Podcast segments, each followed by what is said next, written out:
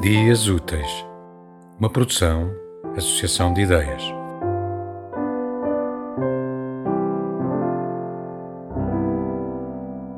Branco e preto.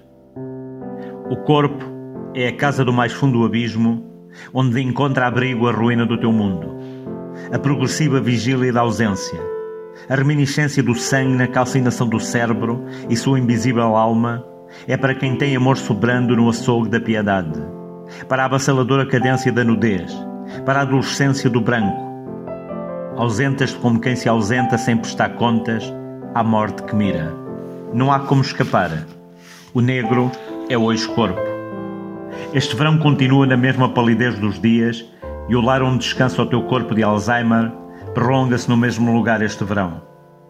Não é verosímil que quando te segurei nas mãos me tivesses visto quando me olhaste. Ao teu lado, entre a cadência de dois sapatos, a ruína de um homem a um martelar na ruína dos seus vizinhos. Embora de visita, amedronto-me neste último deserto. Lá fora abrasa ao sol. Alguém precisa de uma fralda.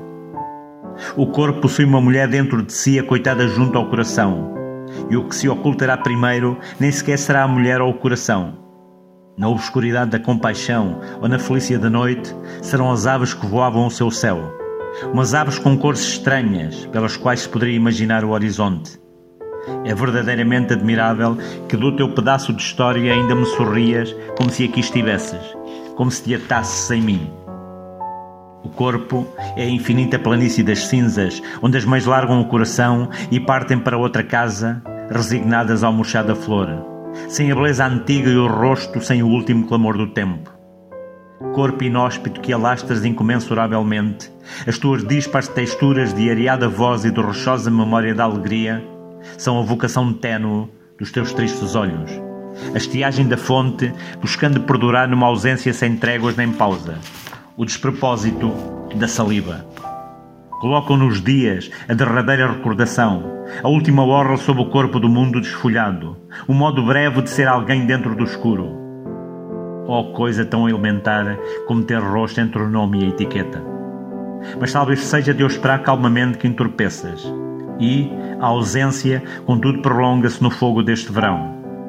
Ris, rosa que a secura inteira mata na distância da tarde.